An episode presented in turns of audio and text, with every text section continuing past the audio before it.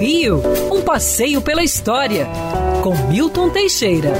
Amigo ouvinte, dia 27 de dezembro de 1797, nascia em Santos Dona Domitila de Castro Canto e Melo, futura marquesa de Santos e amante oficial do imperador Dom Pedro I. Domitila casou-se aos 15 anos com um militar, Felício Pinto Coelho de Mendonça. Tiveram três filhos. É, o Felício começou a estranhar, um era louro, o outro era ruivo, ele não conseguia mais colocar o capacete. Voltou mais cedo e descobriu que a esposa era generosa demais. Obteve o divórcio e ficou com os filhos. E para reobter a tutela, Domitila colocou sua carruagem de frente da comitiva do príncipe Dom Pedro, a 29 de agosto de 1822, ou seja, uma semana antes da independência do Brasil, ela fez a independência dela. É, foi nomeada primeira dama do Passo.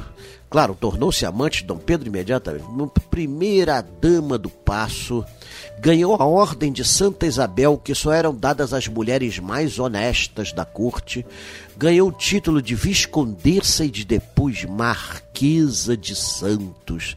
É mole. Ganhou uma casa fabulosa, tudo pago com o nosso dinheiro. E ainda fez quatro filhos com Dom Pedro I. Só sobreviveram duas meninas, Isabel Maria e Maria Isabel. Ela, Dom Pedro não era muito criativo. Depois que levou um chute no traseiro, foi para São Paulo, onde casou com o primo Rafael Tobias de Aguiar, com quem teve mais seis filhos. Nossa, que máquina! Morreu aos 69 anos e está enterrada no cemitério da Consolação.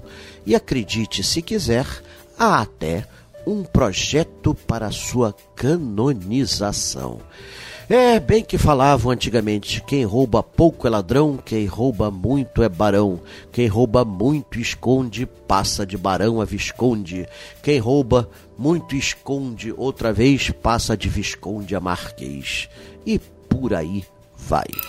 Quer ouvir essa coluna novamente? É só procurar nas plataformas de streaming de áudio. Conheça mais dos podcasts da Band News FM Rio.